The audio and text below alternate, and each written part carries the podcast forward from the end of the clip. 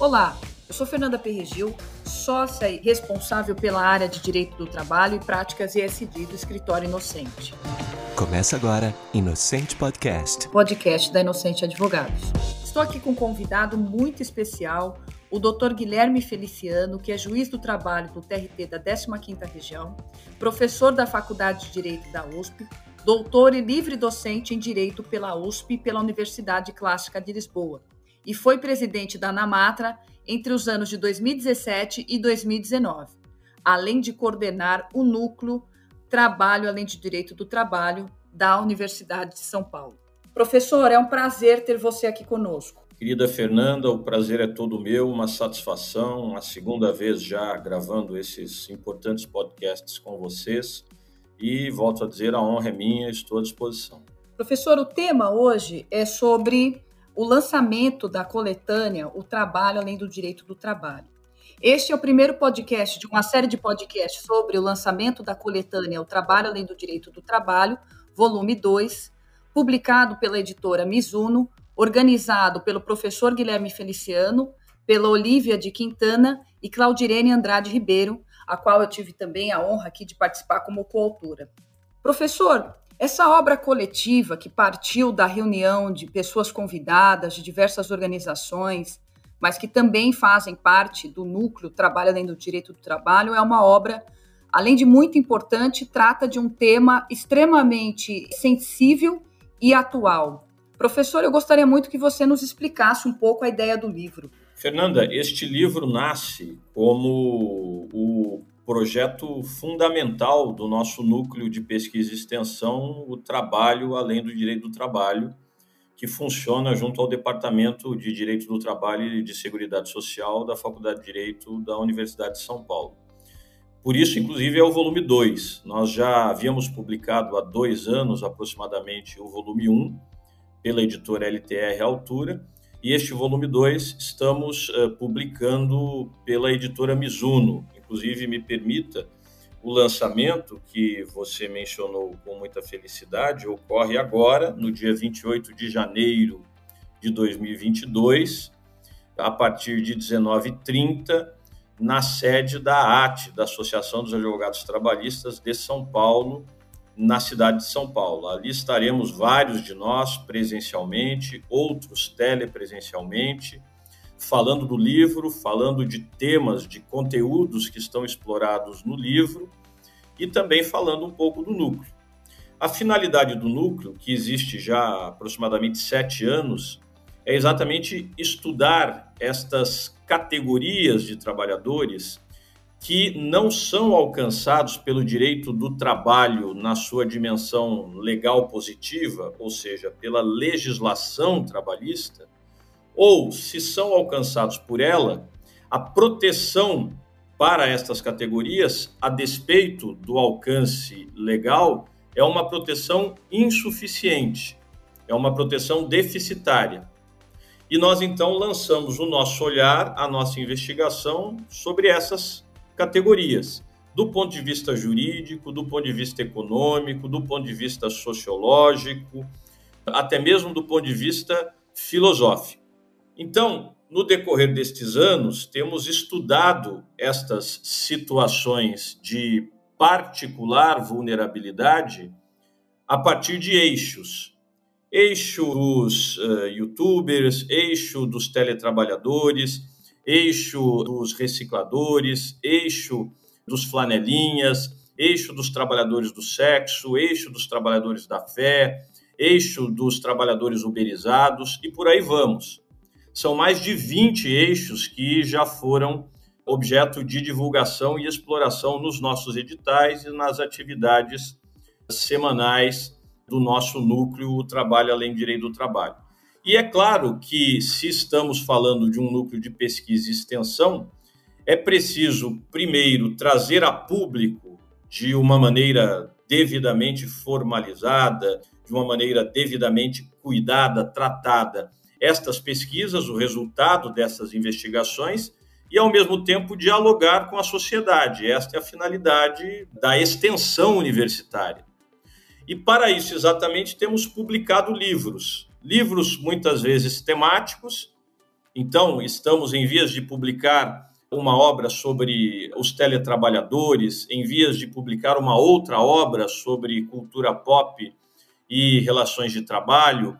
Já temos publicada uma obra sobre os trabalhadores uberizados e periodicamente publicamos uma grande obra que aí, digamos, pretende se generalista. Ela alcança praticamente todos os eixos ou os eixos que estão naquele momento produzindo pesquisas. Esta foi a razão de ser do volume 1 e também é a razão de ser deste volume 2 que agora vem a público.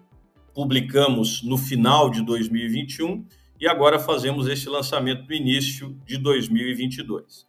Neste livro especificamente, Fernanda, e então temos ali a honra de contar inclusive com um texto da sua autoria, da sua lavra, nós estamos alcançando alguns desses eixos porque realmente não é possível alcançar todos eles, a não ser que em algum momento pretendamos fazer uma enciclopédia do trabalho além do direito do trabalho. Então, nós selecionamos, volto a dizer, aqueles que estão em investigação. E neste volume, nós temos então oito capítulos. O primeiro capítulo, a primeira parte, na verdade, reservada ao estudo dos youtubers e afins. E aí temos dois capítulos dentro desta primeira parte, uma examinando a condição dos youtubers mirins, que é um foco de especial preocupação, exatamente em razão da profunda vulnerabilidade destas pessoas que muitas vezes se veem ali atraídas, encantadas por este universo de glamour, que muitas vezes parece ser o universo dos youtubers. E um segundo capítulo sobre os youtubers em geral, portanto, a atuação destes trabalhadores, que são, evidentemente, também trabalhadores, sobrevivem, inclusive, com este trabalho. Alguns, sabemos todos, chegam a enriquecer com essa atividade, a maioria não, mas efetivamente é uma atividade que não apenas representa um universo lúdico, como também se representa no universo laboral, ou seja, envolve remuneração efetivamente a partir do trabalho envidado. E então, este novo trabalhador que surge na nossa realidade telemática e que apresenta conteúdos a partir da rede mundial de computadores, da internet, este trabalhador que então nós denominamos como youtuber, é objeto de um estudo mais geral, não apenas em relação ao trabalhador infantil, no capítulo 2. A parte 2 do livro, Fernando, é reservada aos cyberatletas, um eixo que nós exploramos de meados para o final de 2021. Ali nós temos também dois capítulos. Os cyberatletas são aqueles atletas que competem em jogos virtuais. Então, estamos falando aqui também deste novo universo telemático. Né? E ali temos dois capítulos. O capítulo 3 que vai também estudar a participação da criança e do adolescente nesta realidade, porque é efetivamente, tanto na perspectiva dos players, dos jogadores, como dos streamers, daqueles que produzem conteúdo, né? produzem streaming, eh, é um universo que tem atraído especialmente trabalhadores mais jovens e ainda mais especialmente adolescentes, e, portanto, um olhar com a perspectiva da proteção integral, com a perspectiva da absoluta prioridade, é necessário aqui, e o capítulo 3 trata disto. O capítulo 4 vai considerar um outro aspecto, que são as condições de saúde e segurança do cyberatleta. Nós já podemos imaginar, até nós, eu falo por mim, não é, que somos de uma geração um pouco mais antiga, quando começam os videogames e ainda havia um modelo de jogo que exigia movimentos repetitivos. Hoje ainda é assim, com algumas evoluções, mas até mesmo por esta realidade de que o jogar virtualmente geralmente implica movimentos repetitivos, nos traz imediatamente à memória a ideia das lesões por esforços repetitivos, das doenças osteomusculares relacionadas ao trabalho, as DORT, mas o fato é que o próprio noticiário, Fernanda, nos revela que cada vez mais frequentemente temos visto cyberatletas envolvidos em outro tipo de adoecimento, inclusive adoecimento de ordem psíquica. Então, este capítulo 4 pretende examinar exatamente o meio ambiente do trabalho no caso dos cyberatletas, a proteção da saúde e da segurança desses trabalhadores. A terceira parte do livro é reservada especificamente ao trabalho infanto-juvenil, então, ao trabalho da criança, este sempre proibido, né, constitucionalmente proibido, mas apesar disso ainda existente na nossa realidade, e o trabalho do adolescente, que sabemos todos é permitido, mas com contenções para que exatamente o adolescente não perca de vista aquilo que deve ser o mais importante neste seu momento de desenvolvimento como pessoa, que é o estudo. E neste caso, então, na terceira parte, temos também dois capítulos. O primeiro tratando do trabalho da criança e do adolescente eh, de um modo geral, portanto, um panorama jurídico-legal do trabalho infantil no Brasil e aqui mesmo neste capítulo um especial olhar também para a questão da saúde do trabalhador mirim, da criança e do adolescente que é envolvido em circunstâncias de trabalho produtivo. E o sexto capítulo fará um recorte especial do trabalho infantil na perspectiva da legislação italiana. Portanto, é um estudo de direito comparado que procurou trazer ao livro uma experiência importante no cenário internacional, que é a experiência italiana, e aí tudo isso está explorado, sempre com uma preocupação comparativa de estabelecer um paralelo com o caso brasileiro. A quarta parte do livro trata desta nova modalidade de trabalho introduzida com a reforma trabalhista, com a Lei 13467 de 2017, que é o trabalho intermitente. É um estudo muito importante que nós fizemos em 2020, inclusive com uma análise cuidadosa das estatísticas, porque sabemos todos que o trabalho intermitente veio a lume com a promessa de acolher aqueles trabalhadores que até então viviam na informalidade. Esta foi a promessa do legislador, trazer uma nova modalidade contratual que permitiria trazer formalidade e, portanto, mais direitos a trabalhadores que não conseguiam efetivamente uma colocação no mercado de trabalho, é? ou no mercado de trabalho formal, que viviam de bicos, que viviam na informalidade.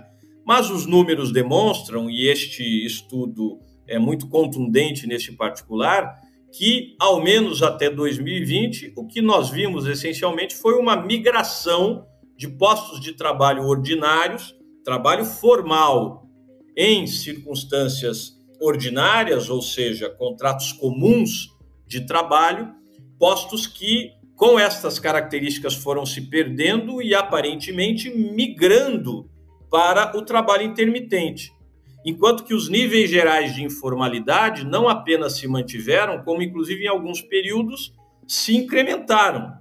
Ou seja, ao que tudo indica, e as estatísticas ano a ano estão nesse estudo, de 2017 a 2020, a promessa não se cumpriu.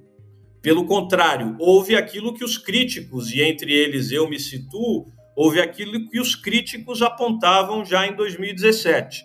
Essa nova modalidade serviria em larga medida para precarizar o ambiente de trabalho formal.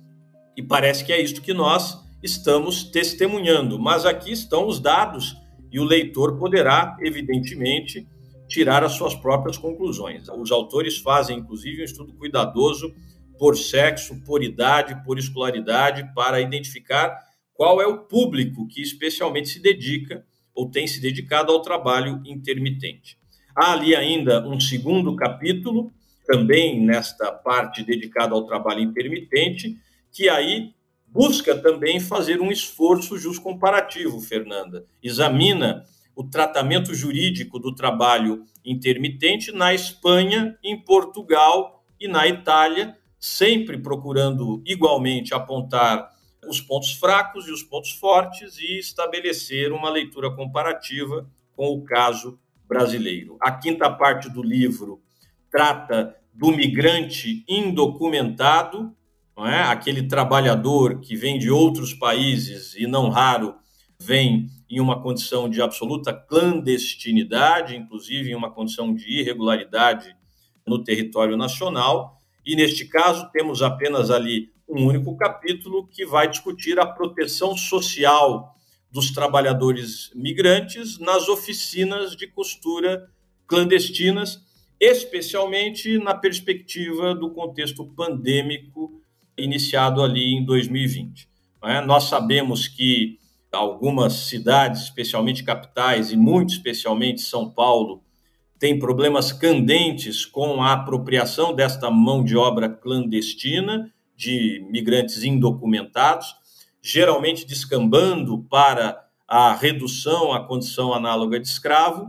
Então, foi feito aqui um meticuloso estudo sobre esta situação, particularmente agora, neste contexto de pandemia, em que vocês podem imaginar, se estamos falando de trabalho clandestino, inclusive de trabalho em condições degradantes, em condições análogas a de escravo, a perspectiva de uma proteção uh, desses trabalhadores no âmbito da saúde, da segurança do trabalho, é uma perspectiva, no mínimo, obscura. E aí, então, aprofundou-se esse estudo exatamente neste momento em que vivemos uma crise sanitária com o vírus SARS-CoV-2, uh, agora, inclusive neste momento, conhecendo picos de contaminação em função uh, da nova variante Omicron. A parte sexta do livro é reservada aos green jobs, aos chamados empregos verdes ou trabalhos verdes, não é? E especialmente ali a condição de catadores e recicladores, e aí temos também um capítulo para isto, fazendo uma análise coletiva do trabalho dos catadores de materiais recicláveis a partir de um case, a partir de um caso envolvendo uma associação no centro-sul do estado de Paraná. Então, se buscou esta associação, que tem um trabalho relevante, para se estudar como case, se produzir este capítulo do livro.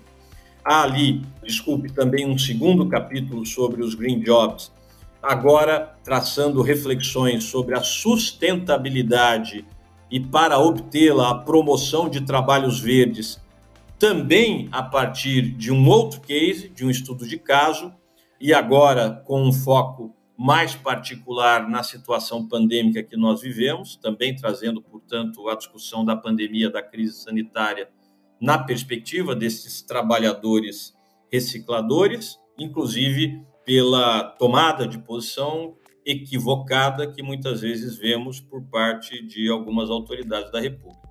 Então, há um olhar cuidadoso neste caso, a partir do case, sobre a condição de trabalho dos recicladores no contexto da pandemia. A parte sétima trata dos trabalhadores do sexo, né? todos nós sabemos, uma categoria que inclusive foi reconhecida no âmbito da CBO, da Classificação Brasileira de Ocupações, e então temos aqui um único capítulo tratando dos trabalhadores do sexo na indústria pornográfica né, que no Brasil cresceu muito, especialmente no final dos anos 80, durante todos os anos 90, ainda tem uma importante fatia de mercado, um importante público, e há que se analisar quais são as condições de trabalho dessas atrizes, desses atores, que são dedicados a esta atividade laboral. E então, este estudo, a partir de dados, a partir do exame histórico, inclusive, da própria prostituição, que é também uma outra modalidade de trabalho sexual, por assim dizer, a partir desta análise histórica, econômica e contextualizando o problema, o estudo faz uma investigação, especialmente na perspectiva da indústria pornográfica e analisando inclusive a legislação estrangeira também. A última parte, Fernando, agradecendo a paciência de vocês que me ouviram até aqui, dedica-se aos trabalhadores da fé, não é? Vejam que, eh, demonstrando até a nossa preocupação de produzir ciência sem maiores filtros, a nossa pretensão é exatamente conhecer os fatos e analisá-los da maneira mais cuidadosa e neutra possível.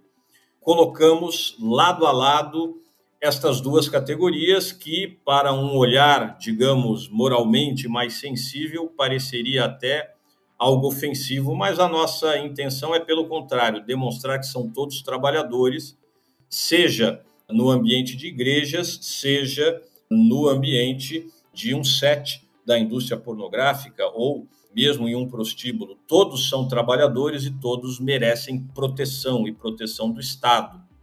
E neste último capítulo, então, tratamos dos trabalhadores da fé, também há ali, nesta oitava parte, um único capítulo que trata exatamente da proteção laboral que já existe em relação a esses trabalhadores, do ponto de vista formal é mínima, todos verão, mas evidentemente a CLT está ali disposta ou predisposta para alcançar a todos aqueles que prestem serviços de modo subordinado, não eventual, oneroso e pessoal, de modo que, não raro, mesmo no ambiente de igrejas, haverá que se reconhecer o vínculo empregatício. E é este exame, é esta problematização, entre outras, que o capítulo 13 nos traz. E aqui você tem, então, Fernando, um panorama completo de tudo que é objeto deste livro, que é realmente muito interessante e eu convoco, conclamo o nosso espectador aqui a que adquira o livro e leia, porque realmente é uma obra, como você mesmo disse, querida Fernanda, sem outra igual no mercado. Um estudo cuidadoso, um estudo que se pretendeu, como eu disse, absolutamente científico, sem peias morais e que deita o seu olhar sobre a condição deste trabalhador mais vulnerável no contexto da realidade socioeconômica brasileira. Essa é a primeira parte da nossa conversa com o professor Guilherme Feliciano. Daremos continuidade no próximo episódio. Obrigada. Você acompanhou Inocente Podcast, o podcast da Inocente Advogados.